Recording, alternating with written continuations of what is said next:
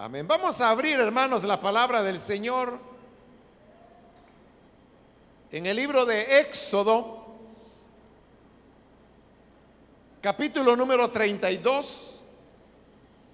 Los días miércoles siempre estamos estudiando el libro de Éxodo versículo a versículo y así hemos ido avanzando y así hemos llegado al capítulo 32 donde vamos a leer los versículos que corresponden en la continuación de este estudio.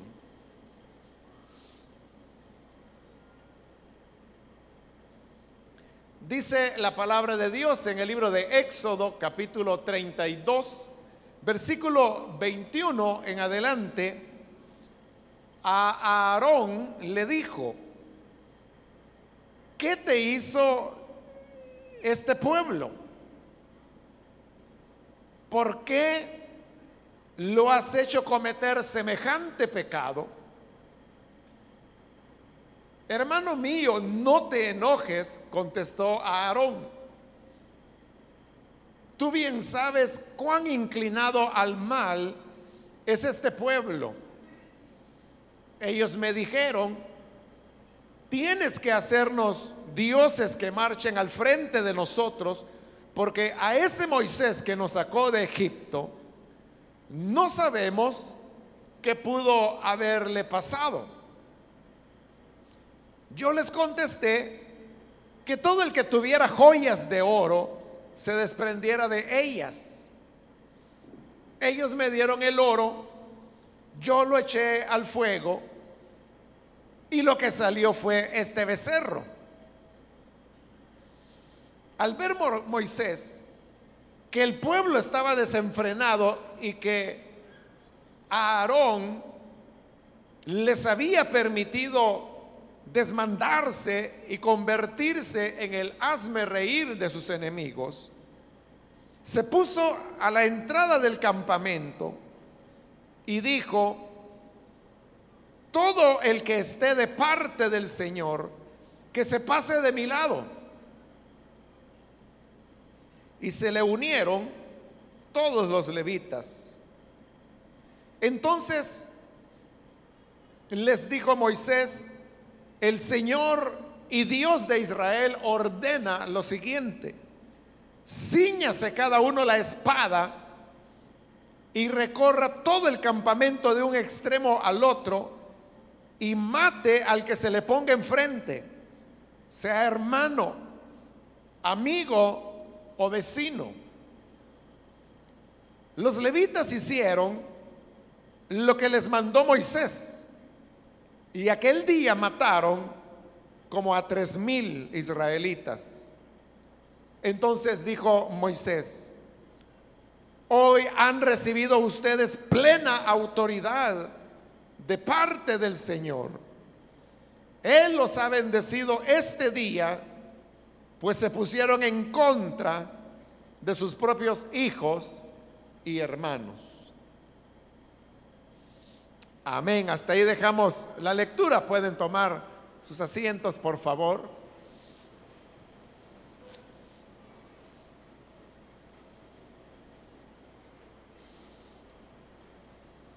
Nos encontramos en este capítulo en el que se nos narra la desobediencia del pueblo de Israel cuando se encontraban en las faldas del monte de Dios, ya que ellos se construyeron un becerro de oro, el cual decían que era el Dios que los sacó de Egipto, y comenzaron a desarrollar una fiesta de acuerdo a lo que era la costumbre de los paganos hacia sus ídolos. En ese momento es que Moisés desciende, él se llena de ira, como lo vimos en la última oportunidad, rompe las tablas que habían sido cortadas y escritas con la mano de Dios, y con eso Moisés estaba mostrando la ira y el enojo que él experimentaba ante el encuentro que él tiene con un pueblo volcado a la rebelión y a la idolatría. Ahora, en la última oportunidad, quedamos hermanos en que dejaríamos pendiente el punto de por qué Moisés rompe las tablas de piedra donde estaba escrito con la mano de Dios los mandamientos de la ley. Y hoy lo vamos a retomar. La razón por la cual Él los rompe es porque recuerde que la ley era un pacto. El pacto eh, tiene que ser ratificado por dos personas, porque ese es el pacto. Un pacto es un instrumento a través del cual dos o más personas se obligan a hacer algo dependiendo qué tipo de pacto, convenio o contrato sea el que se esté firmando. Si usted hace un contrato de alquiler de una casa, por ejemplo, el propietario asume un compromiso y es entregarle la casa en buenas condiciones, en las llaves, y usted como arrendatario adquiere también responsabilidades. Por ejemplo, pagar en la fecha estipulada el arrendamiento mensual que se hace de esa vivienda, mantenerla en buenas condiciones y cualquier mejora que usted haga a esa casa pasa a ser propiedad de el arrendatario del arrendante más bien, de la persona que le está alquilando la casa. Bueno, ahí tiene usted, entonces hay compromisos de ambas partes. Lo mismo era con la ley. Dios hacía un pacto con Israel donde les ofrecía llevarlos a una tierra que fluía leche y miel. Pero por su parte, el pueblo de Israel se comprometió a cumplir con las normas e indicaciones que Dios les habría de dar.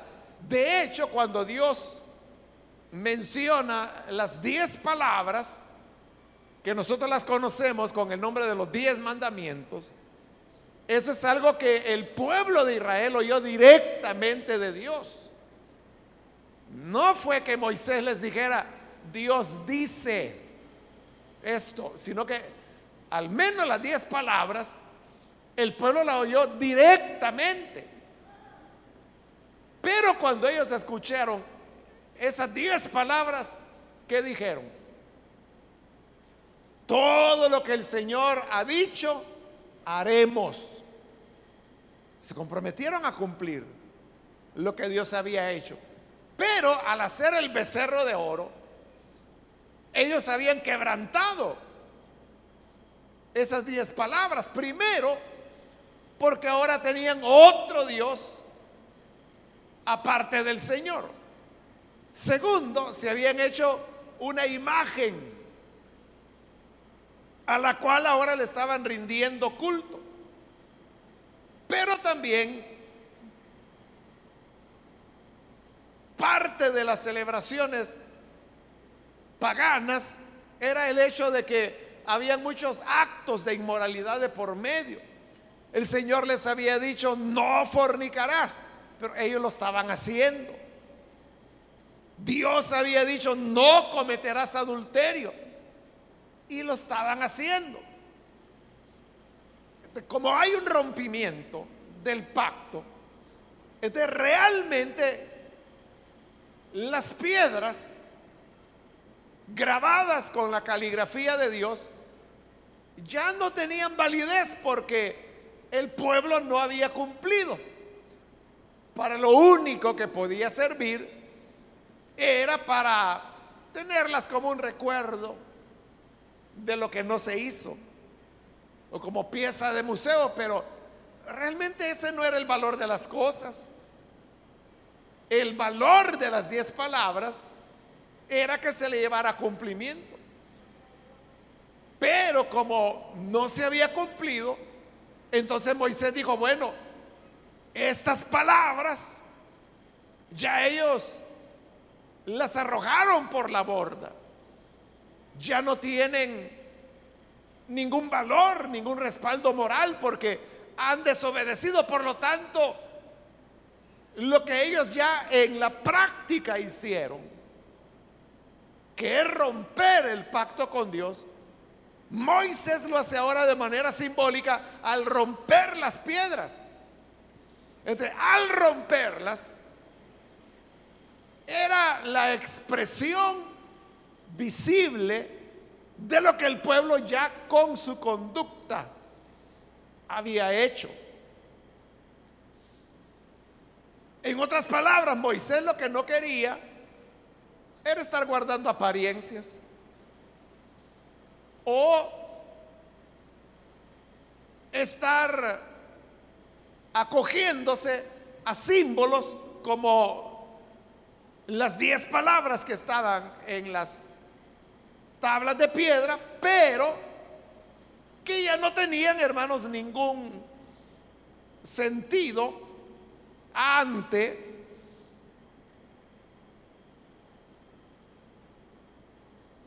Dios, porque era palabra ya rota.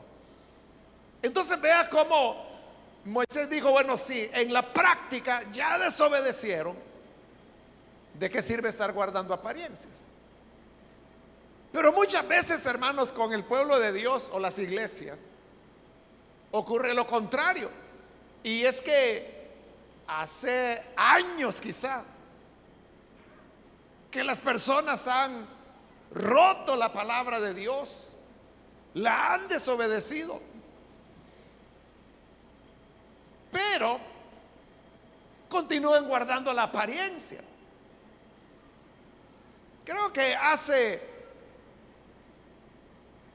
unas semanas atrás, no, no estoy seguro si fue en este culto de este día o si fue otro día de semana, pero yo les contaba a los hermanos de, de un hermano de otra denominación y otra iglesia.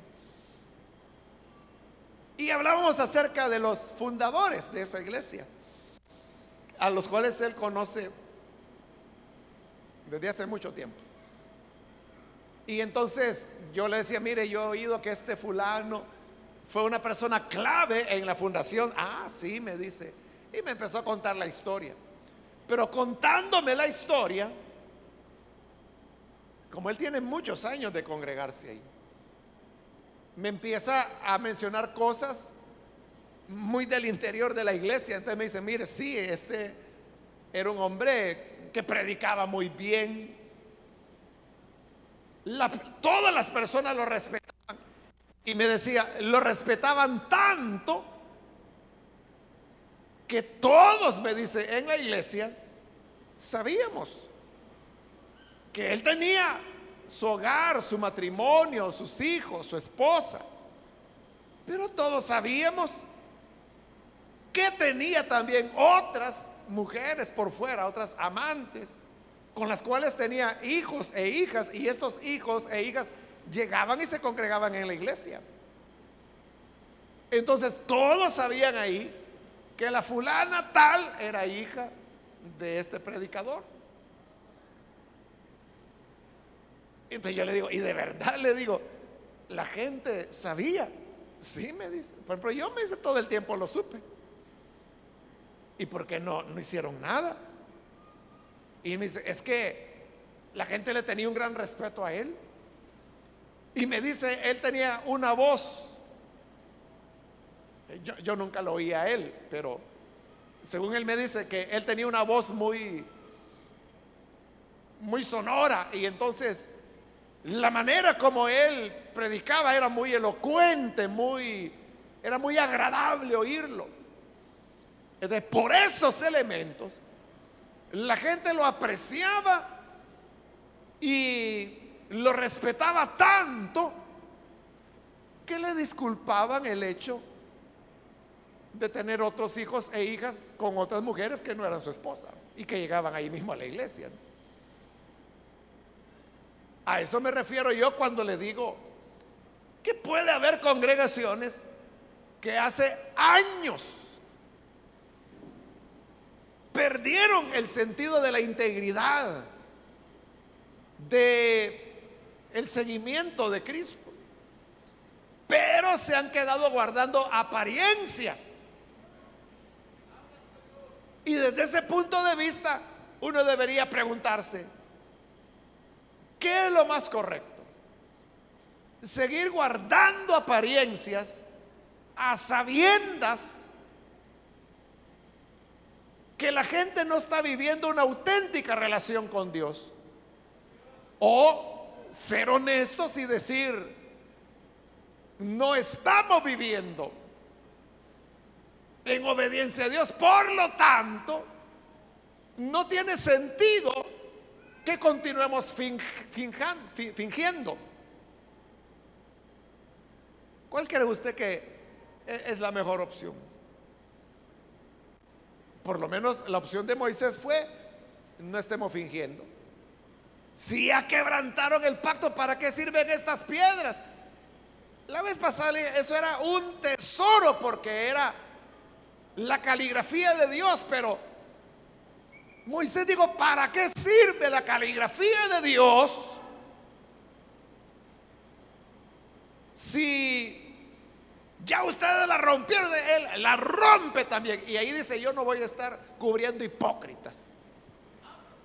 La realidad es que rompieron el pacto, entonces que se rompan las piedras. Y las rompe. Y con eso hace coherencia entre la realidad que la gente vivía y las piedras que repito, era solo ya algo simbólico. Esa, ese sincerarse, hermanos, quiere mucha honestidad. No es fácil, sobre todo para un ministro o un predicador, porque es reconocer que las cosas están mal. Y es lo que Moisés hizo. Bueno, luego vimos que agarra el becerro, lo quema, lo machaca, lo hace polvo, lo mezcla con el agua y se lo da a beber a la gente, vaya, tráguense a su Dios. Pero en esa acción de que se tragaran las cenizas del ídolo, era eso, demostrarles que ese no era Dios, que ese era un objeto que ellos mismos habían hecho y que ahora se lo han tragado y que iba a ir a parar a la letrina. Por lo tanto, no tenía ningún poder. Y así llegamos al versículo 21 que leímos hoy. Y aquí sí se enfrenta con Aarón, su hermano mayor, y que era el que había hecho el ídolo. Pero mire la pregunta que le hace, versículo 21. A Aarón le dijo, ¿qué te hizo este pueblo? Pero mire qué pregunta. ¿Qué te hizo este pueblo? O sea, no le está diciendo a Aarón, ¿qué te pasó? ¿Estás loco? ¿Qué estás haciendo? No le pregunta eso, sino que le pregunta, ¿qué te hizo este pueblo? Porque recuerde, cómo ocurrieron las cosas. Y ahí las vuelve a relatar brevemente a Aarón. Y es que el pueblo fue el que le dijo a Aarón, este Moisés ya tardó demasiado, no sabemos, quizá ya no va a volver. Y le dicen, haznos dioses que vayan delante de nosotros. Y ahí es cuando Aarón se lo hace. ¿De quién fue la idea? De hacer un ídolo? ¿Fue de Aarón o fue del pueblo? Fue el pueblo el que le llegó a decir, haznos dioses. Claro, la gran debilidad de Aarón fue acceder a lo que el pueblo le pedía. ¿Cómo es que Aarón, hermano de Moisés, y que había sido el portador de Moisés, porque recuerde, Moisés se quejó que él no tenía facilidad de palabra. Entonces Dios le dijo, no te preocupes, tu hermano Moisés hablará por ti.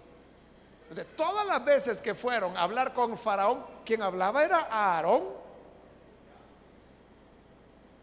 Y es más, algunas de las señales que Dios hizo en Egipto no las hizo Moisés, sino que Moisés le decía a Aarón, ve y, por ejemplo, golpea con tu vara el polvo. Y era Aarón quien lo hacía y se convertía en piojos. Aarón no solo fue el portavoz de Dios, sino que vio e incluso ejecutó algunas de las grandes señales que Dios había hecho en Egipto. ¿Cómo es que ahora está siendo un ídolo?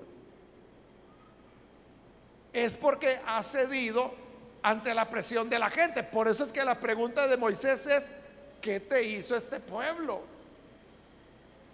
¿Qué te pasó? Entonces ahí, hermanos, podemos descubrir una característica del líder. Y es que el líder es una persona que tiene una conexión con Dios. Su relación es directamente con Dios y es Dios el que le entrega eh, la visión hacia dónde hay que ir, cuál es el siguiente paso.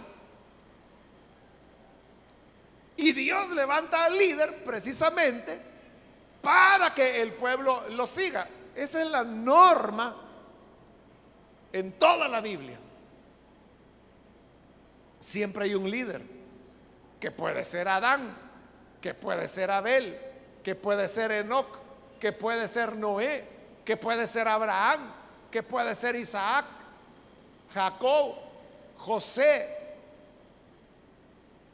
que puede ser Moisés mismo, luego vendrá Josué, luego los jueces, luego Samuel, luego los reyes, luego los profetas. En el Nuevo Testamento, Juan el Bautista, luego el Señor Jesús, después los apóstoles, luego Pablo. Pablo deja a Timoteo, Pablo deja a Tito. Entonces, toda la historia de las relaciones de Dios con el hombre es a través de liderazgos Pero el liderazgo puede ser neutralizado si es un liderazgo,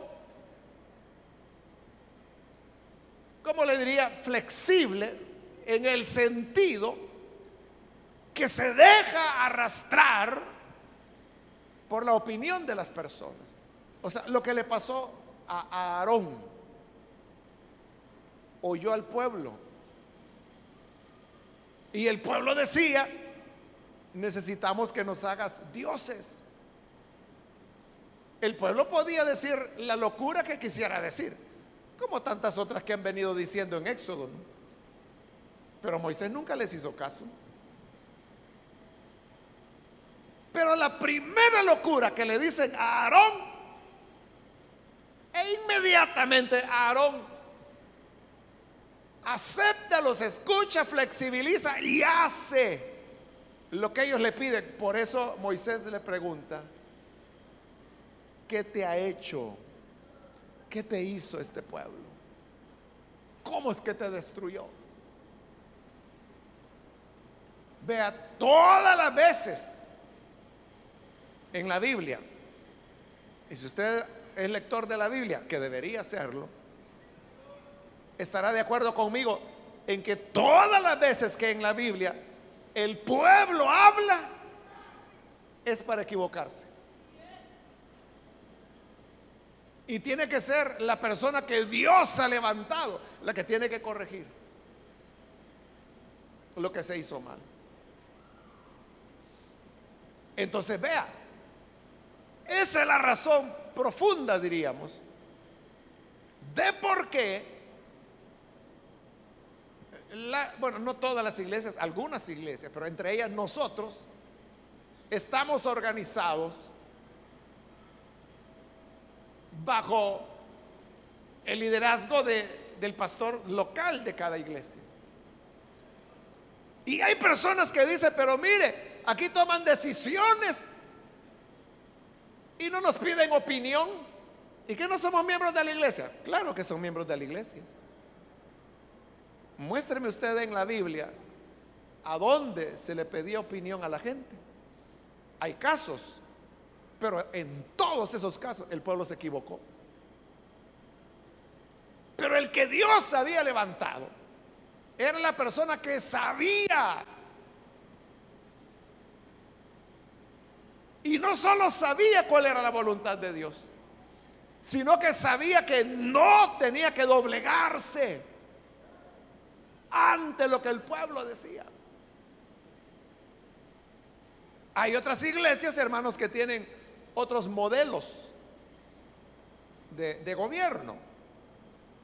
Está el modelo que se llama congregacional y se llama así porque es la congregación la que decide. Mire, esas son las iglesias que más empleitadas pasan. Porque la familia Hernández dice una cosa y la familia Fernández dice lo contrario. Total que entre los Hernández y los Fernández nunca se llevan bien y es una pelea por el poder y que yo dije esto. Y hasta cuando van a pintar la pared tienen que llevarlo a consulta. Hermanos, voten a ver de qué color quieren que pintemos. Así como lo oye. Ya no se diga los asuntos más estratégicos o vitales de la iglesia.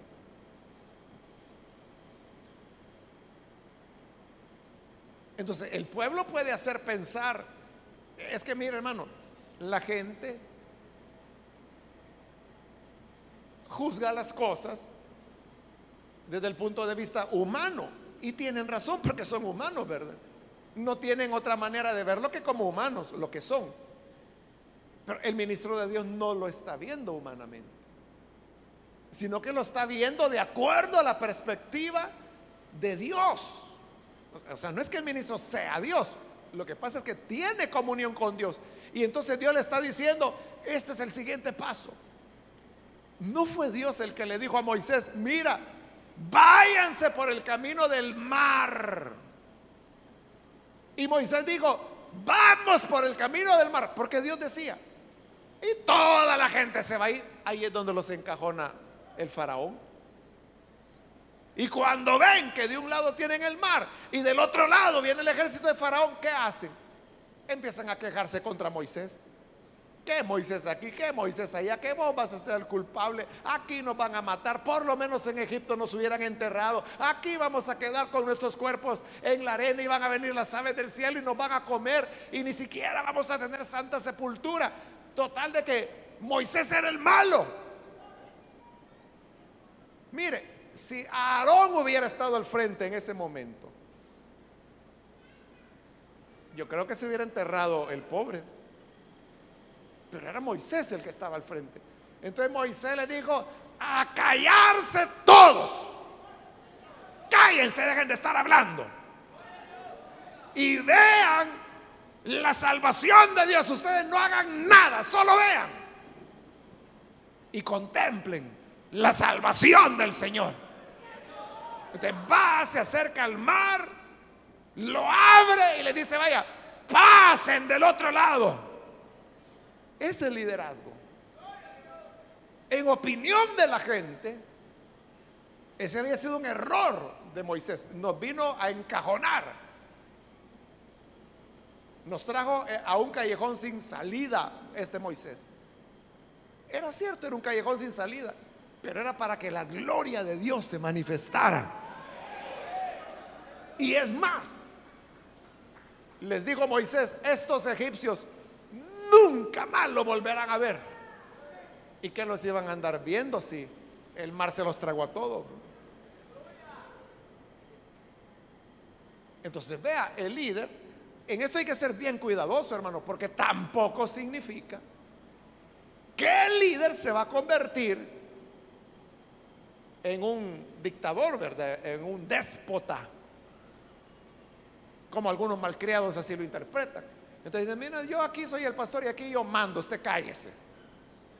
O sea, algunos llegan a ese punto, pero no se trata de eso.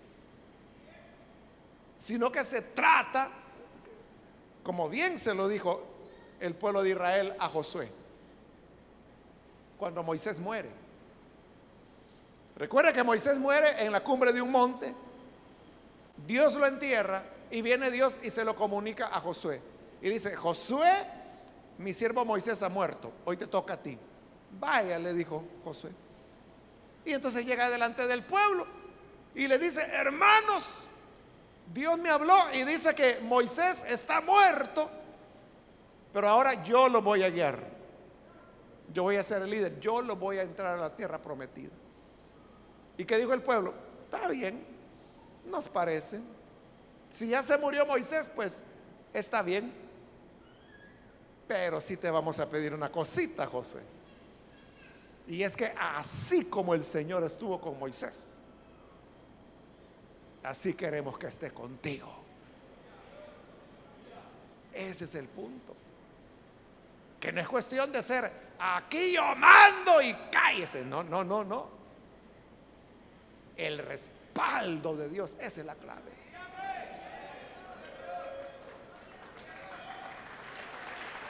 Entonces, ¿qué es lo que Josué hace? Nada, solo espera las instrucciones de Dios. Hasta que llegue el día en que Dios le dice a Josué, van a pasar del otro lado del Jordán. Los primeros que van a entrar son los sacerdotes que llevan el arca. Y así es. Y cuando los sacerdotes ponen el pie ya en la tierra mojada de la orilla del río, el río se detiene y el agua empieza a dar vueltas y ya no pasa y se seca. Y entonces Josué le dice, adelante pueblo de Dios a poseer la tierra que el Señor les entrega. Y pasaron en seco. Cuando terminaron de pasar, los sacerdotes salieron. Cuando salieron, el agua continuó corriendo. Entonces la gente dijo, en verdad, Dios está con Josué como lo estuvo con Moisés. Y ahí lo respetaron. Entonces, eso es lo que los ministros del Evangelio necesitan. El respaldo de Dios. Entonces, el ministro de Dios sabe hacia dónde van las cosas, sabe el corazón de Dios, sabe la dirección hacia futuro que la obra de Dios lleva. Y por eso es que no le amedrenta ni le afecta lo que la gente pueda decir. Porque como la gente que menos trabaja es la que más habla. Precisamente por eso, porque como no trabajan tienen mucho tiempo libre y mucha lengua suelta. Entonces, como no hacen nada, son las personas que todo el tiempo están criticando que yo creo que debería así, yo creo que debería ser así, yo creo esto, yo y estaba de hablar y hablar y hablar. ¿Y qué hace el ministro ante ellos? Nada. Ni le interesa, ni le importa, porque sabe que siempre habrá gente así. Lo que le importa es escuchar qué es lo que Dios quiere para este momento. ¿Cuál es la prioridad?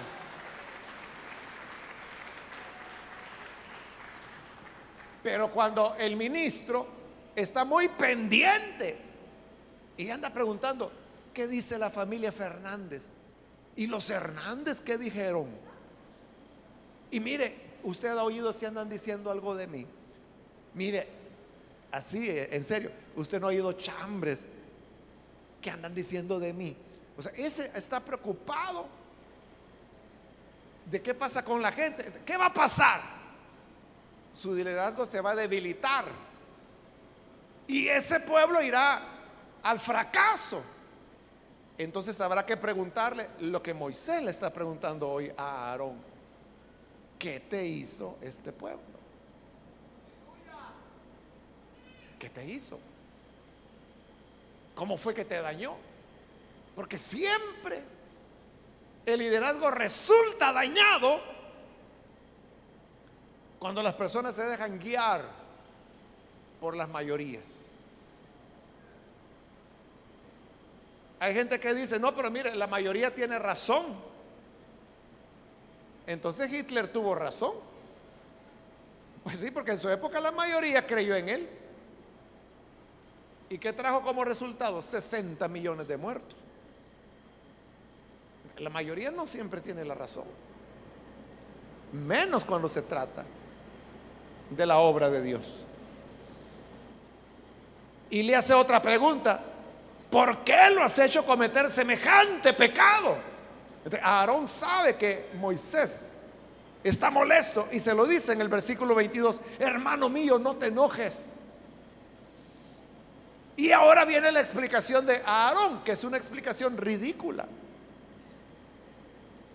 Porque le dice, ellos me dijeron, tienes que hacernos dioses que marchen al frente de nosotros, porque ese Moisés que nos sacó de Egipto, no sabemos qué pudo haberle pasado. eso es lo que el pueblo dijo. Tienes que hacernos dioses que marchen al frente. ¿Por qué? Ah, porque ese Moisés a saber qué le pasó. ¿Y qué?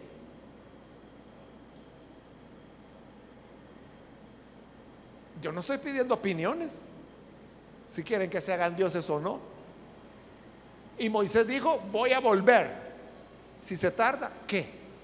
eso es lo que Aarón debió haber hecho. Pero claro, eso necesita un liderazgo consolidado. Eso es lo que no tenía Aarón. ¿De qué hace? Se quiebra delante de ellos. Versículo 24, yo les contesté que todo el que tuviera joyas de oro se desprendiera de ellos. Y mira, ellos me dieron el oro, yo lo eché al fuego y mira qué casualidad salió este ídolo. Salió este becerro. Esa es la explicación de Aarón. Yo les dije que trajeran oro, lo tiré al fuego y salió el, el becerro. La realidad no era esa. La realidad ya se nos narró que fue Aarón el que esculpió hizo el becerro, pero porque estaba cediendo a lo que el pueblo decía. Versículo 25, al ver Moisés que el pueblo estaba desenfrenado, es decir, la cosa no paraba. A pesar que Moisés había llegado, a pesar que había roto las tablas, a pesar que los había hecho tragarse a su ídolo, a pesar del llamado de atención a Aarón, el pueblo todavía quería seguir pecando, idolatrando. Dice, estaban desenfrenados. Y dice el 25 también, Aarón les había permitido desmandarse y convertirse en el reír de sus enemigos. Las cosas ocurren porque el líder lo permite. Ahí dice, se habían desmandado porque Aarón se los había permitido.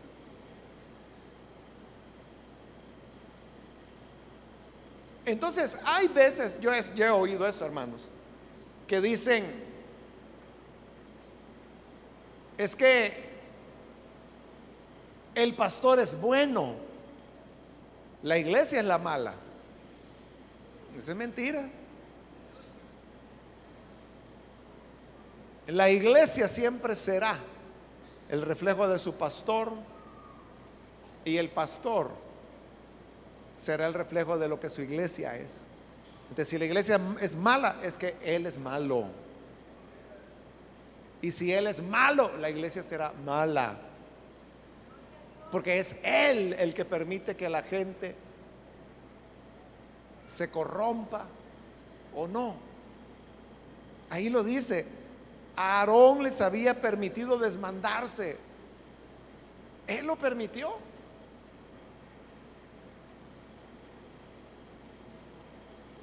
Por eso es que yo he dicho en otras ocasiones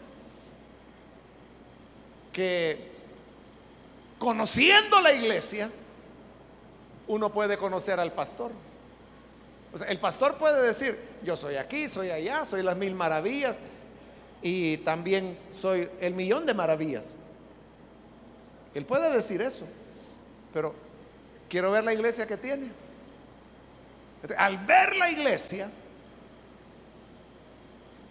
uno ve lo que el pastor realmente es, después de los discursos y todo lo que él quiera decir de sí mismo. Por eso es que Pablo decía, nosotros no necesitamos cartas de recomendación de nadie. Nuestras cartas son ustedes. ¿Quieren saber qué tipo de ministros somos? Que lo vean a ustedes. Pero Aarón aquí les permitió desenfrenarse. Entonces, como el pueblo estaba desenfrenado, hoy Moisés le va a enseñar a Aarón cómo se hace. Entonces dice el versículo 26 que Moisés se puso a la entrada del campamento y dijo, todo el que esté de parte del Señor, que se pase a mi lado. Fíjese lo que está diciendo Moisés a la gente. Todo el que esté del lado del Señor, véngase aquí a mi lado. Y en el versículo 5 de este capítulo, dice que ellos dijeron, vamos a hacer fiesta al Señor. Cuando iban a idolatrar al becerro. Entonces, ¿cómo es eso? Si estaban celebrando al Señor todos, ¿cómo es que ahora Moisés dice los que estén con el Señor? Es que Moisés no se estaba refiriendo a los que querían adorar al Señor como les daba la gana y como Aarón se los había permitido, sino que Moisés estaba refiriendo a los que estaban con el Señor, pero en espíritu y en verdad. Entonces dice que los levitas, que era la familia de él, acuérdese, eh, Moisés pertenecía a la tribu de Leví también.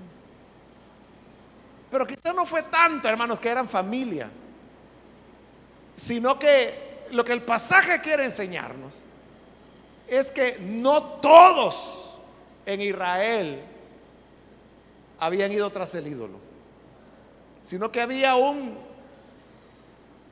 remanente de pureza que eran los levitas. Entonces cuando Moisés dijo, los que estén con el Señor, acá conmigo, todos los, los levitas llegaron. Y cuando ya están ahí, hay una orden de Dios terrible. En el versículo 27, Moisés les dijo, oiga, el Señor y Dios de Israel ordena, le está diciendo los levitas, ordena el Dios de Israel, ciñase cada uno la espada y recorra todo el campamento de un extremo al otro y mate al que se le ponga enfrente, sea hermano, amigo o vecino. Y dice que, versículo 28, los levitas hicieron lo que les mandó Moisés y aquel día mataron como a tres mil israelitas. Es decir, Moisés dijo, con que desenfrenados, ¿no? Los que estén con el Señor para acá. Y llegan los levitas. Ahora, maten a todos estos desenfrenados. Y dice que mataron a tres mil. Que no era mucho en relación a lo que era la población total. Eso nos lleva a pensar que esos tres mil que mataron eran los más habladores, eran los que más habían fomentado el tema del becerro y de la fiesta pagana. Y con eso también quedó claramente evidenciado para el pueblo la gran verdad que la paga del pecado es muerte. O sea, hoy a nosotros el pasaje nos puede parecer impresionante o nos puede asustar y decir, ¿cómo es eso que Dios ordenó que los mataran? Porque ahí Moisés lo dijo claro, el Señor les ordena y no importa si es tu papá, si es tu familia, si es tu vecino, si está desenfrenado, mátenlo. Y lo hacen. Nos puede parecer chocante, pero esa es la realidad, que la paga del pecado siempre produce la muerte. Y cuando ya se ha hecho la matanza, ahí sí se calman. Porque como los más bullangueros ya lo habían matado. Entonces viene el versículo 29. Entonces dijo Moisés, hoy han recibido ustedes plena autoridad de parte del Señor. Él los ha bendecido este día, pues se pusieron en contra de sus propios hijos y hermanos. Es decir, que hubo ahí padres a los cuales les tocó matar a su hijo o a su hija por haberse desmandado.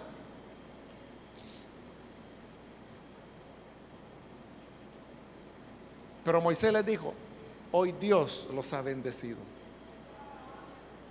Por eso, se lo adelanté la vez anterior, es que Dios va a escoger a, la tribu de Leví, a los levitas, como los sacerdotes. Ellos son los únicos seleccionados para ser sacerdotes, porque ellos son los que aquí agradaron a Dios al hacer ese acto de justicia. Las enseñanzas, hermanos, que nos deja este pasaje es que uno debe confiar, hermanos, en los ministros del Evangelio. Usted es libre de escoger como oveja el pastor que quiera tener. Pero el que elija usted tiene que tener una confianza que Él es hombre de Dios. Como otras veces yo le he dicho, ¿verdad? Que hay personas que me dicen, mire, fíjese que en la iglesia tenemos este problema con este pastor. Y yo digo, ¿y por qué no hablan con él? Ah, porque él lo que hace es echarlo a uno y destruirlo. ¿Qué hago? Yo le digo, bueno, ese es el pastor que usted escogió. Por alguna razón usted lo escogió, disfrútelo. Y dice, es que a mí no me parece. Y si no le parece, ¿por qué lo tiene de pastor? Entonces, ¿qué me dice? ¿Me, cambio de iglesia? Esa es una buena pregunta, le digo.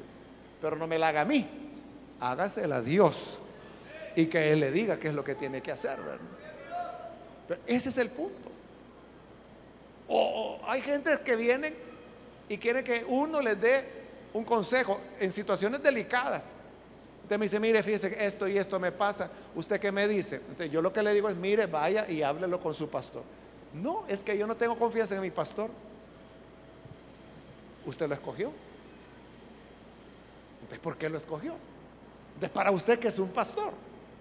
Es simplemente un muñeco que habla ahí en el púlpito. Eso es todo. Entonces, si usted no tiene confianza o si usted dice, es que mire, lo que uno le cuenta a ese pastor es chambre, ese es el tema de la siguiente predicación. Pero es el pastor que tú escogiste. Gózalo. Nadie te obligó, tú lo escogiste. Por eso yo le digo, todos somos libres de escoger el pastor que queramos, pero aquel hombre de Dios que escojamos, debemos respetarlo porque nosotros nos equivocamos. Pero si Él es un hombre de Dios, está conectado y está viendo cosas que nosotros no vemos. En, en mi experiencia, hermanos, yo tuve dos pastores en mi vida cristiana. Y en el caso de los en el caso de los dos, lo que ellos me decían yo lo tomaba como la voluntad de Dios. O sea, el consejo que me dieran. Y a veces yo no estaba de acuerdo, fíjese. O sea, lo que me estaban diciendo, esto tiene que hacer, era lo que yo no quería hacer. Pero como era el pastor que me lo estaba diciendo, siempre lo hice. Porque yo no quería tenerlo solo como algo decorativo, ¿no? Sino que de verdad fuera, fueran mis pastores. Quiera Dios que todos entendamos eso para que tengamos el mejor provecho de nuestra vida espiritual.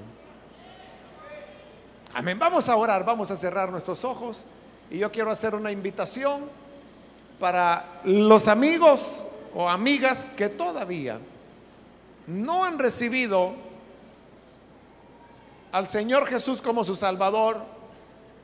Quiero animarle para que hoy usted pueda venir y dé este paso de fe quiero decirle que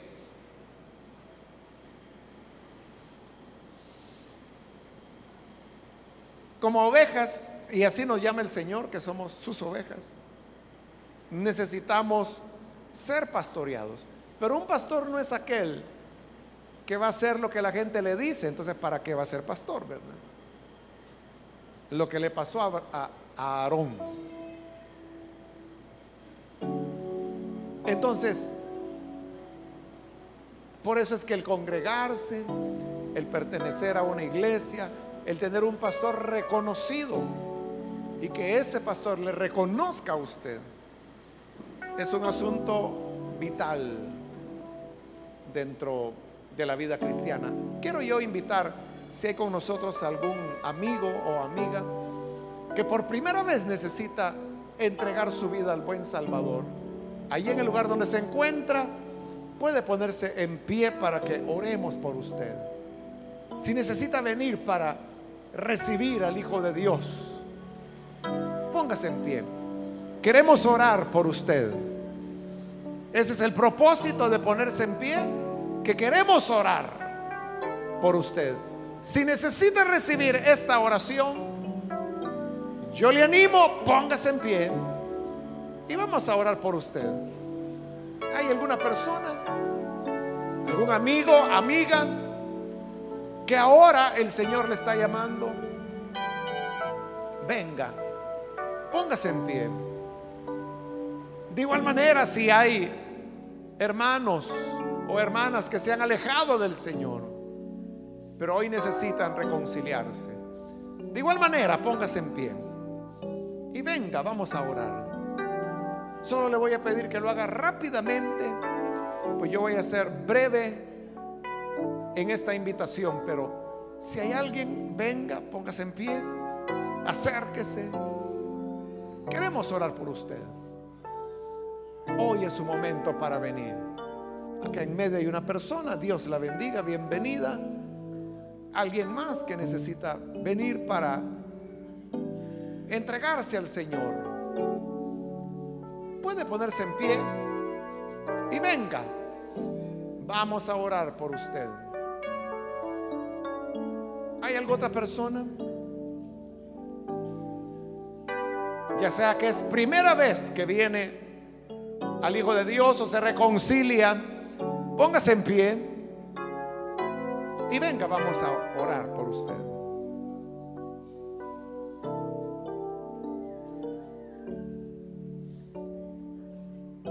¿Hay alguna otra persona? Esta es ya la última invitación que hago. Aproveche, póngase en pie para que podamos orar por usted.